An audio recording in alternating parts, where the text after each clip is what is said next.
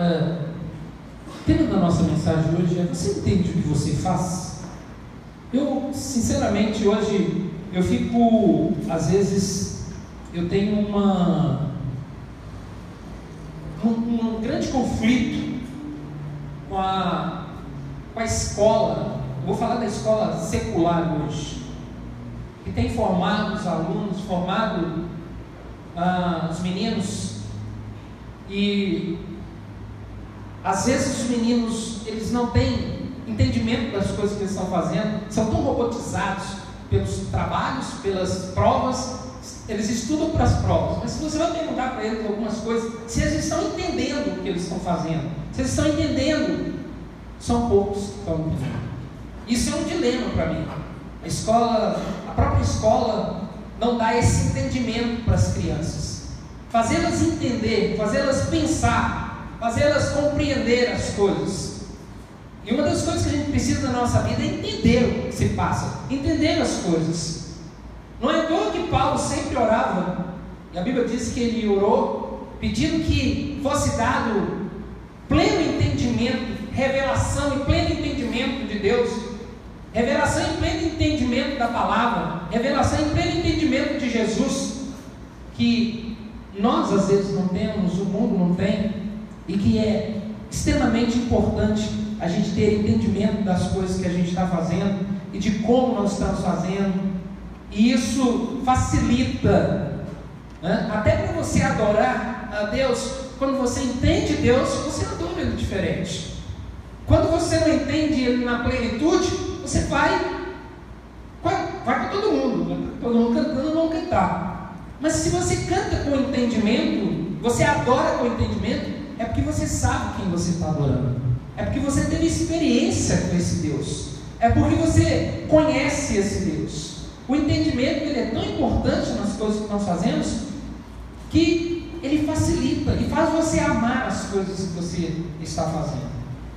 Então eu, eu tenho esse grande conflito com a escola hoje, porque ela não tem feito isso na plenitude, não tem dado às crianças a capacidade de entendimento que elas estão fazendo. E uma das coisas que Deus quer é te dar entendimento, é esclarecer. Não é à toa que Deus nos deu o Espírito dele, justamente para que a gente possa ter entendimento de Deus, compreensão, revelação, clareza, porque isso vai facilitar a nossa adoração, a nossa comunhão, o nosso aprendizado, a nossa vida num todo. Né? Eu quero falar um pouquinho sobre isso, se você entende o que você faz. Mas antes eu quero ler um texto que está lá em Efésios capítulo 1, verso 17. Diz assim: Peço que o Deus de nosso Senhor Jesus Cristo, o glorioso Pai, dê a vocês espírito de sabedoria e de revelação no pleno conhecimento dele. Olha a oração de Paulo, isso aqui é uma oração. Peço que o Deus de nosso Senhor Jesus Cristo, o glorioso Pai, dê a vocês espírito de sabedoria e de revelação no pleno conhecimento dele. Esse é o clamor, e é o clamor que nós temos também no nosso coração, hoje de manhã, é que você possa ser esclarecido de várias coisas na sua vida, e que Deus quer esclarecer para você. Deus não quer deixar nada oculto, guardado, escondido.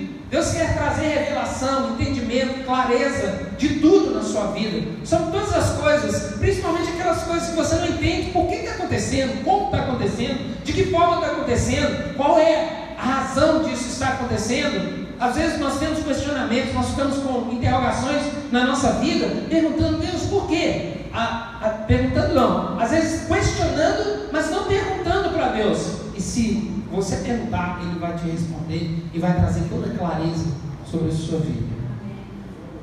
Não tenha dúvida disso. Porque Deus não deixa nada às escuras. E Deus não quer que você sirva a Ele como um robô, fazendo tudo automaticamente, sem compreender o que está fazendo, ou que cante automaticamente, ou que ouça a palavra automaticamente, ou que leia as escrituras automaticamente. Nada, não é isso que Deus tem para nós. O que Deus tem para você é que quando você abrir as Escrituras, salte as palavras do seu coração e o próprio Espírito esteja ensinando você e trazendo clareza sobre Ele, sobre a vida dele, sobre a sua vida, sobre você mesmo, sobre tudo, sobre a igreja, sobre o propósito dele, sobre todas as coisas. Deus quer trazer clareza sobre você. Não há nada melhor quando você entende o que você está fazendo ou o que você deveria fazer. Sempre quando vem entendimento, sempre vem quando vem clareza, as coisas ficam mais fáceis para você.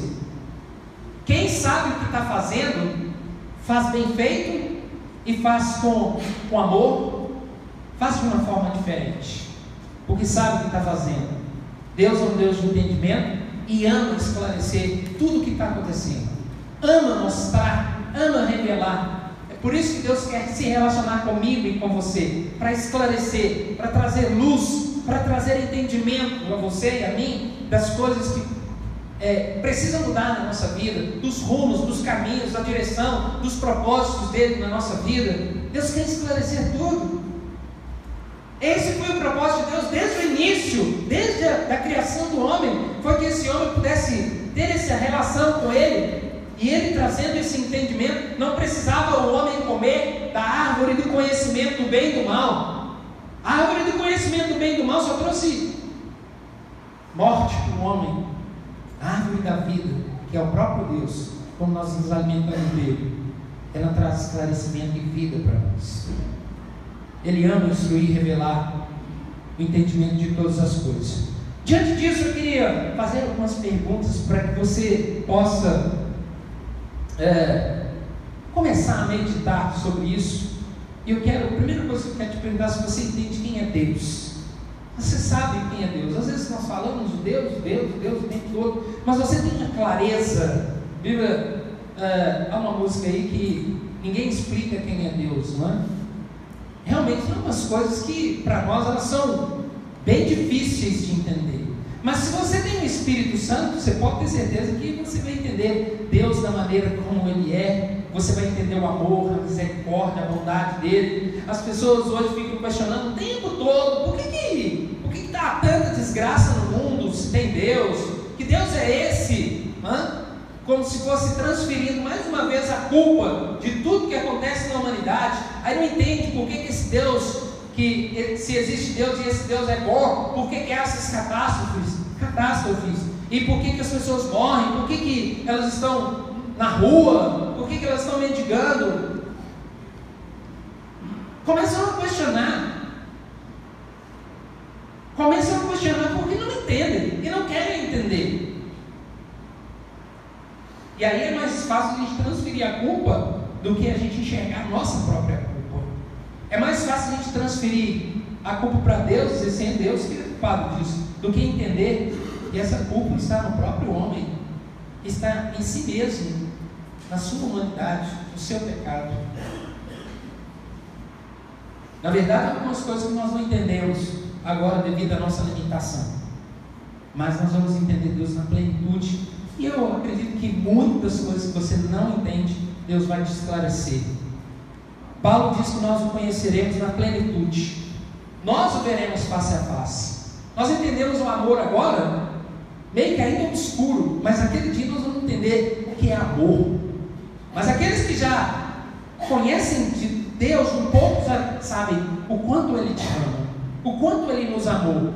E aí você vai compreendendo a a, a pessoa de Deus na sua vida, porque você se aproximou dele, você entendeu a, a obra dele na cruz, você entendeu a obra dele por você, aí você começa a amar a Deus, e você consegue entender quem é Deus. O Espírito Santo de Deus nos revela quem Ele é, se nós nos dispusermos a entender e compreender tudo o que você quiser entender, e se dispuser a entender, Deus vai te falar sem deixar nada, nada, nada, absolutamente, absolutamente nada, sem explicar para você. É só se você se dispor. Se dispõe a entender e Deus vai começar a trazer clareza sobre tudo, sim, principalmente sobre, a, sobre Ele na sua vida e sobre todas as coisas da sua vida. E às vezes, qual é a figura que nós temos de Deus? Qual é a figura que nós temos de Deus. Muitas vezes nós temos, ah, associamos Deus ao nosso Pai. Hã? Às vezes nós associamos Deus a, a muita coisa e que não é a verdade. A revelação mais clara nas Escrituras que nós temos de Deus é que Ele é Pai. Jesus um dia disse: Esse é o meu Pai, Pai nosso que estás nos céus. Alguém que está muito mais próximo de você do que você imagina. Alguém que está muito mais, está muito mais atento a você do que você imagina. Alguém que está muito mais junto de você do que você imagina. Você não sai, sai na rua chamando qualquer um de pai. Tem alguém especificamente que, que te criou e que você chama de pai que te deu a luz, você chama de pai. Ou se você não teve esse, agora eu estou te apresentando um que é o seu e o meu verdadeiro pai. Que é o nosso pai. Que é o pai nosso que está nos céus. Mas a Bíblia diz que ele habita no alto dos céus, mas ele habita também com os contritos de coração. Então é esse pai está junto de mim, de você o tempo todo. Só que nós às vezes não entendemos essa paternidade de Deus, o quanto Ele é Pai para nós e o quanto Ele é cuidadoso, justamente porque nós tivemos algumas decepções, algumas. É, foi distorcida a nossa visão com relação a Pai. E essa revelação foi dada por quem realmente era filho. Foi, foi dada por Jesus. Ele disse: Eu o Pai, eu conheço meu Pai, eu sei quem Ele é. E Ele veio nos apresentar o Pai. Ninguém tinha essa, ninguém tinha essa revelação. O Velho Testamento é, foi, tão, foi tão impactante para as pessoas entender que Deus era Pai. E ele disse: Eu sou filho, Ele é meu Pai, e Ele é, é o nosso Pai, porque as pessoas viam Deus muito distante, era algo tão distante, Ele nos céus, aqui na terra. E quando nós fizéssemos alguma coisa errada, Ele vinha e trazia juízo sobre nós e trazia desgraça sobre o povo, porque era a visão que o homem tinha. Mas agora Deus, Jesus, nos apresentou o Pai. Totalmente quebrou a visão distorcida que o homem tinha de Deus. E agora Ele nos apresenta esse Pai maravilhoso. Então, quando nós olhamos algumas ações, alguns detalhes de ações de Deus, nós vamos entender a sua paternidade. Quando a gente começa a perceber a nossa própria vida, a gente vai entender a paternidade de Deus na nossa vida. O verdadeiro pai é capaz de fazer qualquer coisa por você. O verdadeiro pai é capaz de entrar na frente para tomar um tiro para proteger o seu filho. O verdadeiro pai é capaz de dar o seu filho para que você tenha vida eterna. O verdadeiro pai é esse. Esse pai que dá a vida pelo filho. Esse pai que sofre pelo filho. Esse pai que deixa de dormir causa do filho, esse pai que chora pelo filho, esse pai que cuida do filho, esse pai que provê o filho. Se você não tem essa relação com Deus, você precisa aprender a entender que pai é essa relação que Deus nos chamou para ter com Ele, de pai e filho. O pai que está muito próximo do seu filho e que cuida desse filho o tempo todo. E às vezes nós achamos, ah, Deus não, não lembra de mim, nem cuida de mim. Não, que isso? É você que está distante dele, não é ele que está distante de você, não é ele que, tá, que ficou lá no céu e você aqui na terra, ele está bem próximo de mim, de você, hoje para dizer: estou aqui, meu filho. Você nunca viu que eu estive do seu lado. Às vezes nós não entendemos essa proximidade de Deus, não é por causa de Deus, por causa de nós. Não somos nós, não, não é Deus que distanciou do homem, foi o homem que distanciou de Deus E não, é, não foi o Pai que se distanciou de nós, nós que nos distanciamos do nosso Pai. João capítulo 3, verso 16. Todo mundo conhece esse texto. Ele diz que Deus amou o mundo de uma tal maneira que Ele deu seu Filho para que todo aquele que nele crê não pereça, mas tenha a vida eterna. Esse é o pai, meu pai e o seu pai. Que vive para dedicar aos seus filhos. E não é porque os filhos têm alguma coisa. A gente precisa entender que o verdadeiro pai, e hoje, até mesmo para a gente desenvolver essa, essa mentalidade diferente, É, os pais hoje, eles vivem para dar aos filhos uma vida melhor. Esse é o maior erro que o pai pode cometer na vida. Ah, eu sofri demais. Eu não quero que meu filho sofra. Não precisa sofrer do jeito que você sofreu. Mas também você não precisa dar tudo a ele. Não faça isso. Porque Deus não é Deus, Ele não foi criado para te dar as coisas. Deus não foi, você não foi criado, não é Deus que foi criado. Deus não te criou para te dar as coisas simplesmente. Ele não é pai simplesmente para dar as coisas. Essa é a visão mais distorcida. E o grande problema dos filhos hoje, porque os pais não querem deixar os filhos sofrerem, eles não querem deixar os filhos passar necessidade, eles não querem deixar os filhos é, passar por nenhum problema. E aí é que está o problema. Aí que está o grande problema. Ele não quer deixar o filho enfrentar as dificuldades da vida. Deus não foi, não, Deus não é esse pai. E aí que nós às vezes temos esse conflito com Deus. Porque Deus não foi, ele não, não é para, ele não é pai para nos dar as coisas. Ele é pai para que eu seja alguém diferente, para me fazer diferente, para ser alguém diferente, para ter o caráter dele. Eu disse um dia, meu pai, eu escrevi uma carta para meu pai e disse, pai, meu pai, eu tenho a maior herança pude receber, foi do meu pai. Ele não morreu, ele está vivo. Mas a grande herança que meu pai me deu foi trabalho. Estude. Seja honesto. Tenha caráter. Porque a herança, a Bíblia diz que a herança vem e ela vai embora, se você não cuidar dela. Herança vem, mas o legado, ele fica escrito no seu coração, porque o legado é o caráter gerado. E o que Deus quer de mim e de você, como pai, é gerar em mim o caráter dele, para que esse legado fique para a vida toda. Porque se você tiver o legado do caráter na sua vida, de Deus, assim como os nossos pais deixam esse legado em nossas vidas, nós vamos, se você for honesto, se você for de bom caráter, você vai ser realmente uma pessoa diferente na sociedade. Porque se você aprender realmente as coisas boas e esse caráter, se você aprender a submissão, a obediência, se você aprender a ser humilde, você vai ter o que você precisa.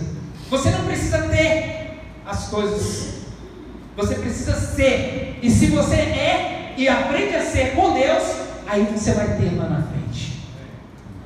Nunca encontrei alguém que fosse humilde, trabalhador, honesto, esforçado, que não tenha superado as coisas na vida e tenha conquistado e alcançado alguma coisa. Por quê? Porque quando você é, você alcança aquilo que Deus tem para você. E o que Deus quer como pai não é me dar alguma coisa. Essa ideia de Papai Noel, que é uma ideia, Deus me perdoe, ideia vindo direto do inferno, entendeu? Que é dar, dar, dar, dar. Ah, meu, meu filho precisa disso, dá. Ah, precisa daqui, dá. Ah, precisa daqui, dá. Leve seus filhos a conquistarem as coisas, eles vão dar valor às coisas, eles vão ser gerado nele um caráter, um trabalho. É esse o Pai que, que, que às vezes nos forja, nos permite passar por tantas dificuldades, por tantos problemas, por situações tão difíceis, está formando em mim e em você o caráter que Ele quer formar em mim e em você, porque isso vai ser para a vida toda. E quando você tem esse caráter em você, você vai levar para a vida toda e você vai realmente conquistar as coisas que você precisa conquistar.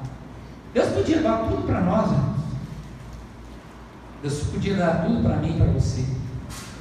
Porque o verdadeiro pai não é aquele que dá tudo para nós. O verdadeiro pai não é aquele que fica enchendo os filhos de presente e dando as coisas achando que isso está é maravilhoso. Mas aquele que instrui a forma e forma nele, instrui e forma nele o caráter. Que se dedica a ensinar, a instruir, a orientar, a corrigir, a mostrar o caminho esse é o meu pai e o seu pai. Esse é o verdadeiro pai que está nos céus. Não é o pai que dá as coisas.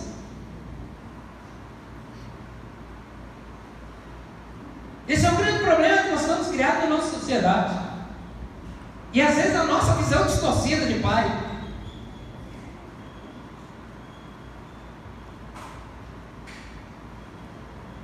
E quando Deus nos deu seu Filho Jesus, Ele nos deu o Filho Jesus para que nós nos tornássemos parecidos com Ele.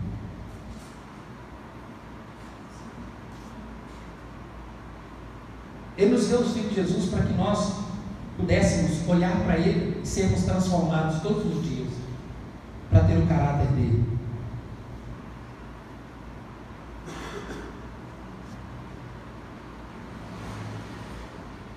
Deus sabe muito bem de todas as coisas que você precisa, mas muito mais daquelas coisas que você está vivendo e das transformações que você precisa na sua vida. Eu sempre digo uma coisa: se você e eu temos a capacidade de pegar um revólver e dar para os nossos filhos, você acha uma pistola, você brincar, de 9 milímetros, brinquedinho. Porque tem muita coisa que se Deus nos desse hoje, principalmente às vezes dinheiro, se Deus desse às pessoas, elas matariam a si mesmas, a família delas seria destruída e muita coisa.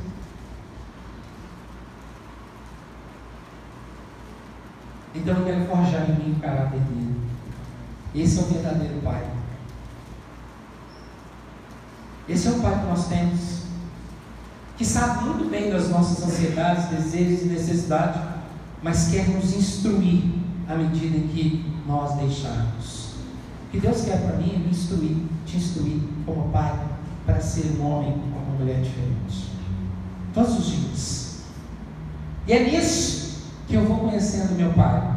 As outras coisas serão consequências na minha vida. As outras, as outras coisas vão ser consequência. Deus trabalhou a vida toda, toda a história, para nós termos a palavra dele hoje.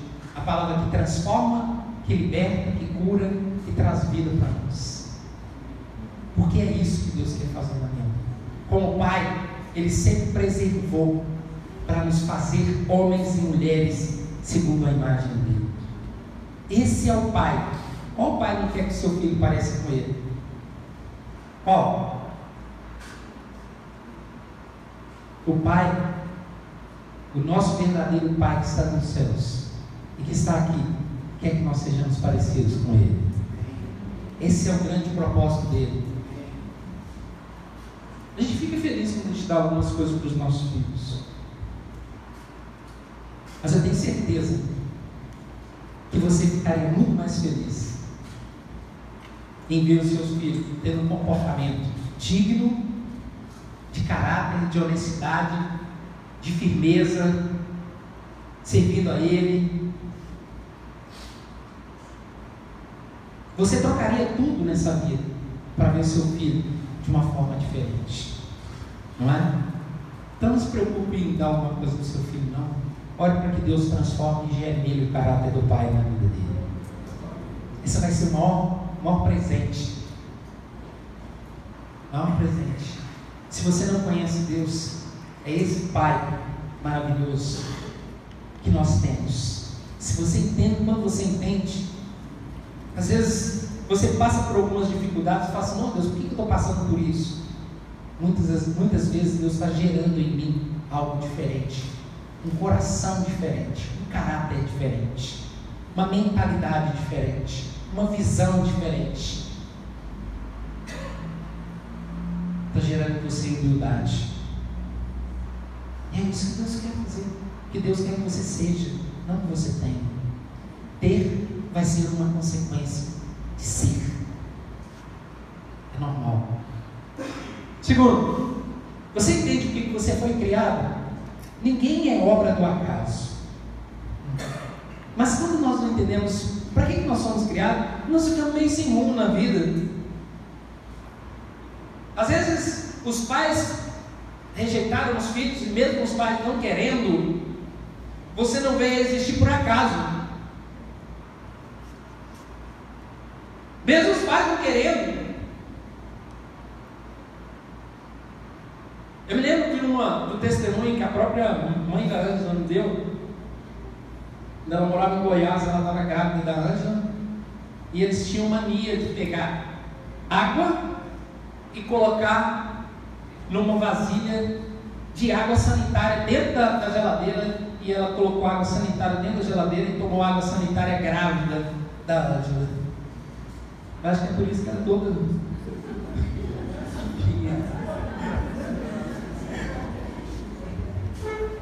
tomou água sanitária. E aí então, você vê assim, puxa, nada, graças a Deus não. Não abortou, viveu.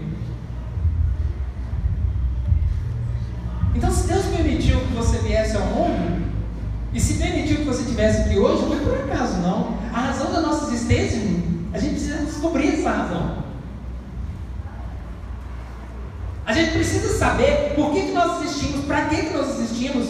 Ou seja, será que é só para. Será que nós existimos só para crescer? Estudar, trabalhar, ganhar dinheiro, comprar carro, comprar casa, acabou a vida. Daí tudo bem. Viver assim. Será que nós, essa é a razão da nossa existência? A gente precisa entender qual a razão para que nós possamos viver realmente o que Deus tem para nós. A nossa existência ela tem uma razão de ser e não, essa razão não é só para nós, não é só a minha vida, a minha própria vida. E a gente precisa descobrir essa razão, porque mesmo eu, eu sempre digo você não é ser isolado em lugar nenhum, nenhum desse mundo.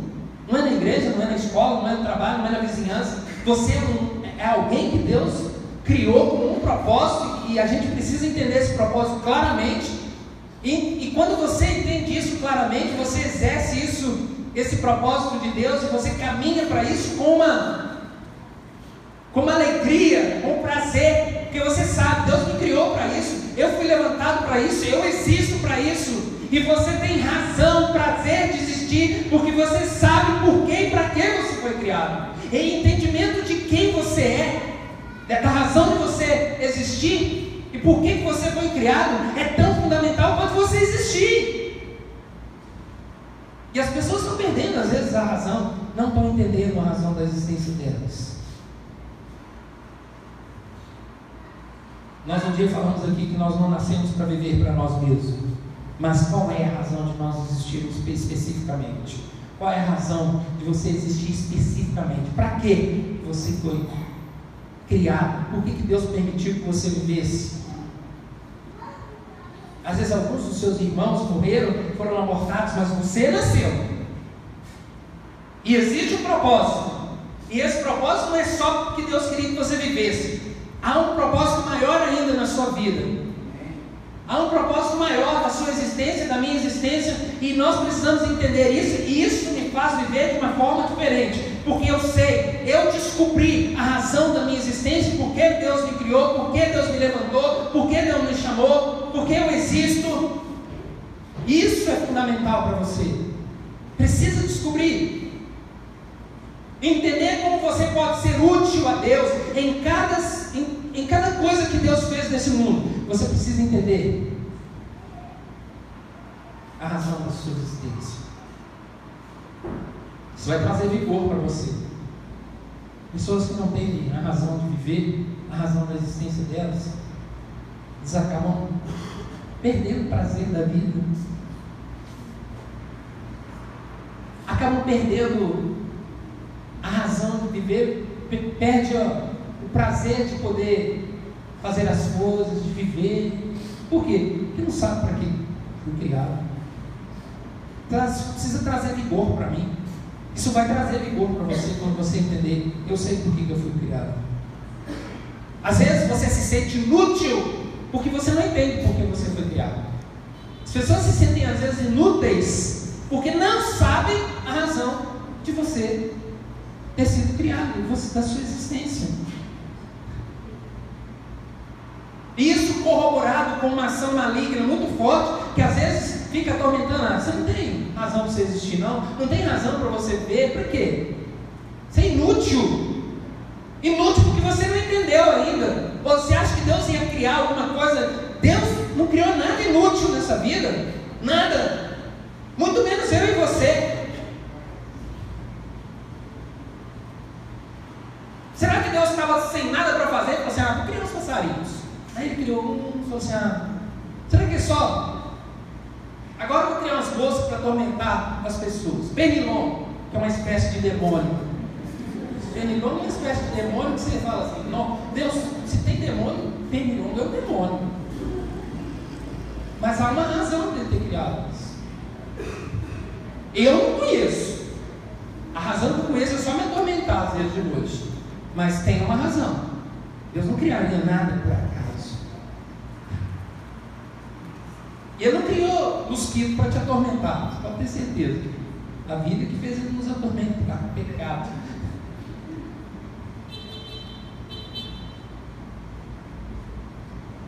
Qualquer animal que começa a ser extinto, a natureza se desequilibra. Ah, mata um tanto de jacaré. Aí tem algum problema de desequilíbrio na natureza. É assim. Aí você fala assim, não, tem jacaré demais, tem que matar. Equilíbrio. E nada Deus fez porque ele estava à toa e não queria. E desejou assim, ah, vou fazer o homem, não tem nada para fazer. Não é por acaso Deus e eu que Ele criou o homem e eu e você existimos. Você precisa entender isso, especificamente. Especificamente, não é uma coisa generalizada, não. Ah, eu existo porque, por causa disso, disso. Não. Por que, que Deus te criou? E qual a razão da sua existência? Por que você está aqui? Por que, que Ele te fez? Tem uma razão.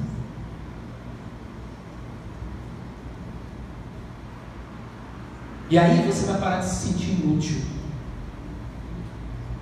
Às vezes também você não descobriu a sua habilidade, a sua capacidade, e aí você se sente inútil mesmo. É muito interessante a gente descobrir em Deus qual é a nossa habilidade, a nossa capacidade, porque aí você vai assim, puxa, agora eu descobri. Você pode fazer um tanto de coisa na sua vida. E às vezes nós já fizemos de tudo. Você faz de tudo um pouquinho. Mas tem hora que você descobre realmente agora eu sei o meu lugar. Às vezes você funciona como mão, como pé, como cabeça, como orelha, como boca, e às vezes você vai num, num corpo que é o corpo de Cristo, você funciona, e na sociedade também, você faz tudo um pouquinho, mas uma hora você descobre, assim, agora eu descobri o meu o porquê da minha existência. E eu vou dizer uma coisa, quando você descobre isso, a razão de você ser criado, uma coisa que você precisa entender, é que você não foi criado só para você mesmo. Você foi criado para abençoar a vida das pessoas. Você foi criado para servir, para edificar, para acrescentar nesse mundo alguma coisa. Alguém em algum lugar, você pode ter certeza, que você diz que não tem, ah, eu não tenho, porque não tem porque você não descobriu. Além disso, você precisa entender o chamado de Deus para a sua vida. Jeremias capítulo 1, verso 5.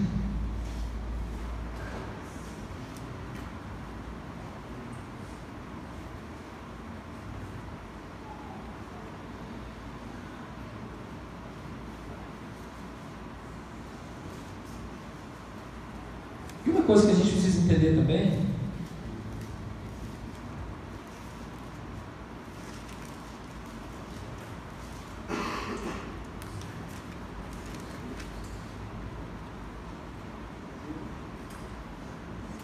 Essa aqui foi uma palavra específica para Jeremias. E eu quero te mostrar uma coisa aqui. Ele falou assim: Antes de formá-lo no ventre, eu me escolhi Antes de você nascer, eu separei e o designei profeta às nações. Mas eu disse: Ah, soberano Senhor, eu não sei falar, pois ainda sou muito jovem. O Senhor, porém, me disse: Não diga que é muito jovem. A todos quem eu enviar, você irá e dirá tudo o que eu ordenar a você. Não tenha medo deles, pois eu estou com você para protegê-lo, diz o Senhor. E o Senhor estendeu a mão e tocou na minha boca e disse: Agora põe em sua boca as minhas palavras. Veja, eu dou a você autoridade sobre as nações e reinos para arrancar, despedaçar, arruinar e destruir, para edificar e plantar. Ele foi bem específico com Jeremias e disse: Olha, eu criei você para isso. Você alguma vez já ouviu de Deus, sabe? Para que, que Deus te criou? Um dia que Deus me revelou o que eu realmente era, eu falei assim: Nossa, eu fiquei encantado, fiquei assim: Deus, que maravilha! Deus me falou em sonhos, foi tão claro. Ele me disse realmente com todas as palavras para mim, para que, que eu, qual era o propósito da minha vida. Eu disse, obrigado, Deus. A partir de então acabou. Eu disse, agora eu vou caminhar nisso. E você acha que Deus não quer fazer isso com você, como fez com Jeremias? E se você disser assim, ah, eu não sou capaz, mas você precisa de alguma capacidade a não ser de Deus? Toda capacidade nossa vem de Deus, né? E se você não se sente capaz, quem vai te capacitar é Ele. Deus não faz nada irresponsavelmente, não. Deus não envia as pessoas, não levanta as pessoas, não chama as pessoas irresponsavelmente, não. Ele sabe. Quando chamou Moisés para falar, ele falou: Sou cara, não, não, não consigo falar. Ele falou assim: Quem criou a voz? Quem te deu voz? Quem te faz ouvir?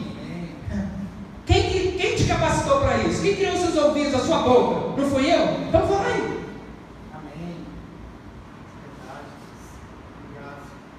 Quando você entende essa razão da sua existência, você para de ficar dando tiro daqui e dali, dizendo, não, tentar isso, tentar aquilo.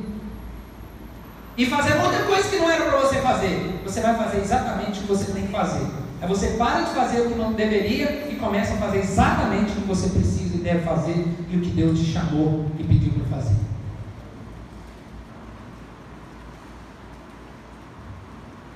Igreja, você, você entende o que é ser igreja?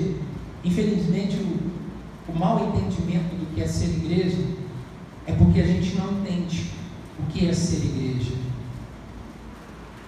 E às vezes a gente só está numa congregação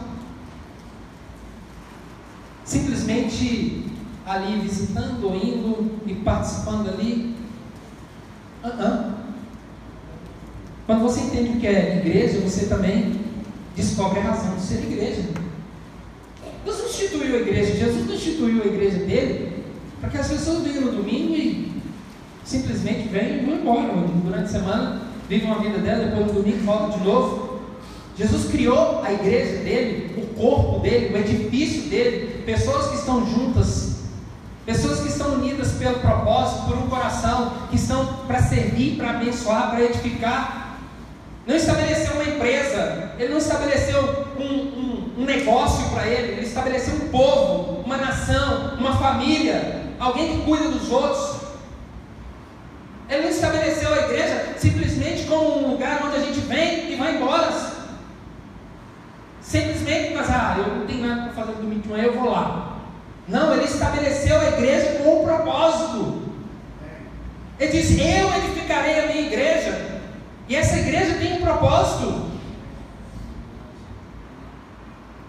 E o propósito da igreja é edificarmos a nós mesmos, juntos. Cada um com a sua chatice, cada um com as suas bobice, cada um com as suas fraquezas.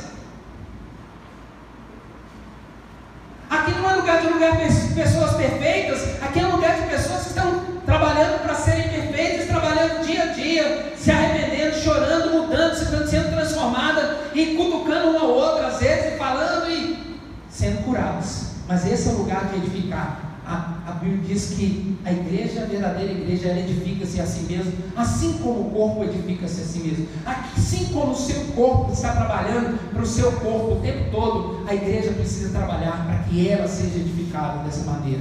Edificando uns aos outros, abençoando uns aos outros, servindo uns aos outros, submetendo uns aos outros, orando uns pelos outros. É assim que a igreja foi estabelecida. E quando você entende isso, você entende o que é corpo.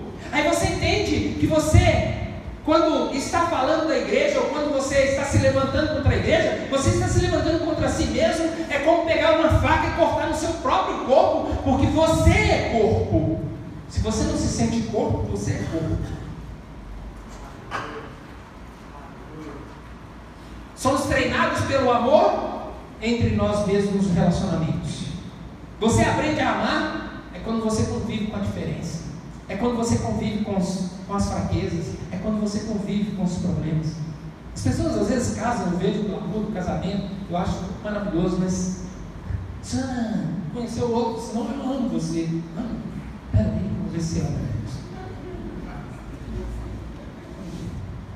Love. Só que toque, love, amor. Entendeu? Aquela coisa. Os pacotes de sal virão. As contas virão. As dificuldades virão. Aí é que nós vamos ver se há amor. Nunca haverá amor se não houver prova. Nunca haverá fidelidade se não houver prova. Vamos ver se ama.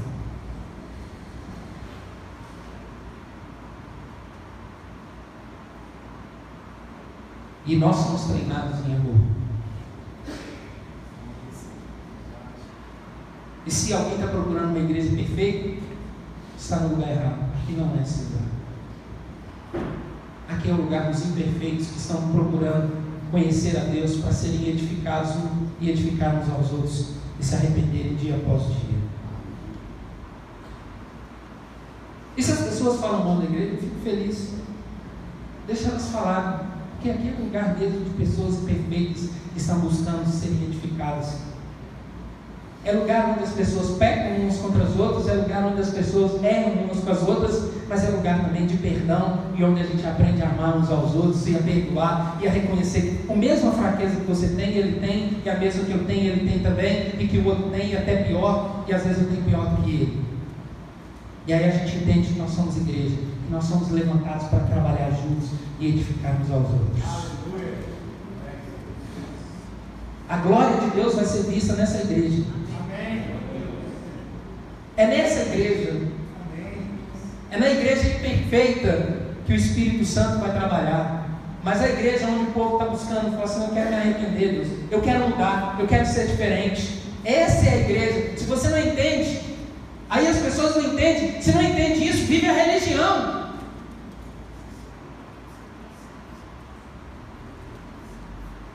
E a religião é assim, ela é automática, ela é fria, ela é chata, ela é pesada, ela é enfadonha, ela é mentirosa, ela é hipócrita.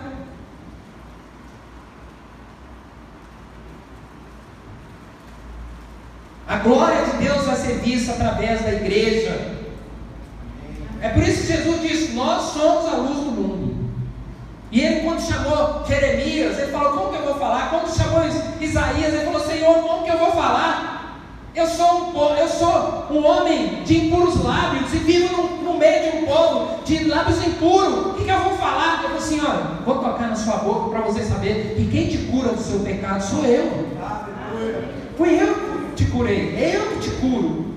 É eu que curo você, igreja, do seu pecado. E é eu que manifesto a minha glória através da sua vida. E foi um dos, dos, momentos em que Isaías caiu e a Bíblia diz que ele viu a glória de Deus. Amém.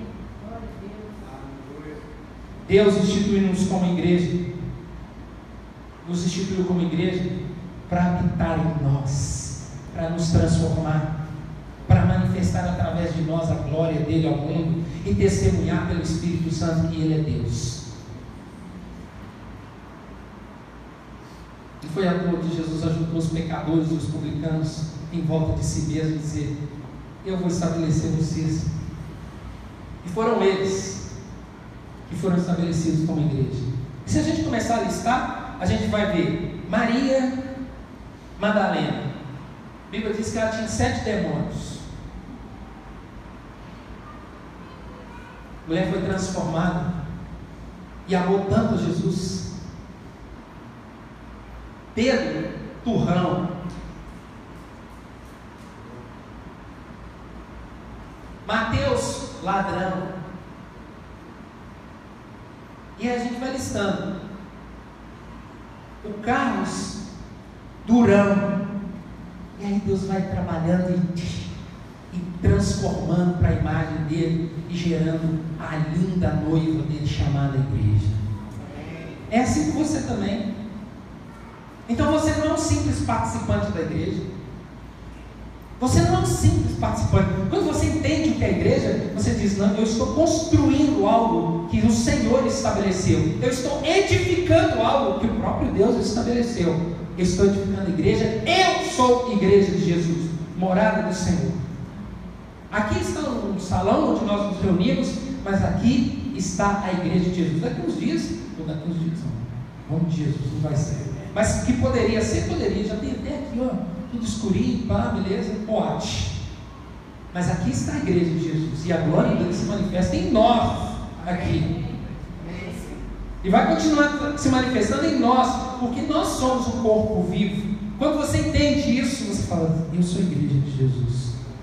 E aí você não vai vir só participar e ir embora. Você vai querer edificar a vida das pessoas e abençoar, e servir, e amar, e poder abençoar, e de alguma maneira servir a quem quer que seja. Porque você é a igreja. Entende? Nós precisamos fazer as coisas com entendimento. Você entende o que você precisa entender? Ou não?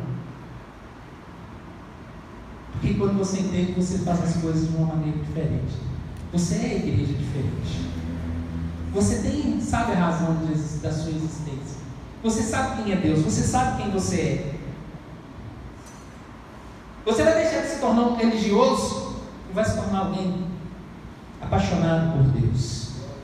Você vai deixar de fazer as coisas automaticamente sem saber o que está fazendo. Está todo mundo cantando, vamos cantar. Não, estou cantando porque eu estou entendendo. Eu sei quem é Deus.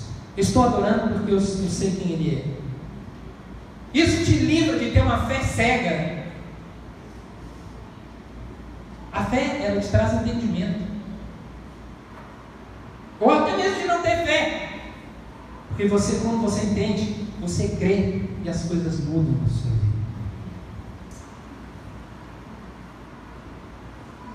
Quando você entende, você não vai se tornar uma massa de manobra. Você está entendendo, você está discernindo. É por isso que a gente tem visto nas igrejas hoje as pessoas fazendo algumas coisas e falam assim, Deus, como assim que elas estão fazendo isso? Elas não estão entendendo o que elas estão fazendo. É porque o fato de não entender faz com que você se torne uma massa de manobra na mão das pessoas. É a mesma coisa do governo. Não quer educação, porque quando as pessoas entendem, elas discernem as coisas, aí elas não vão ser manipuladas. Eu não quero que ninguém seja manipulável aqui ou manipulável aqui. Eu quero que você entenda para você adorar e servir a Deus com entendimento, com razão. Que você participe com entendimento, com razão. Que você adore com razão, com entendimento. Que você, a, que você doe ou que você dizime ou fé com entendimento, com razão você seja igreja com entendimento, com razão, com compreensão. Porque quando você faz isso, as coisas são diferentes na sua vida. Você sabe por que você está fazendo. Deus nos chamou para viver dessa forma. Esse é o nosso propósito como igreja. Amém? Vamos ficar de pé. Eu vou orar.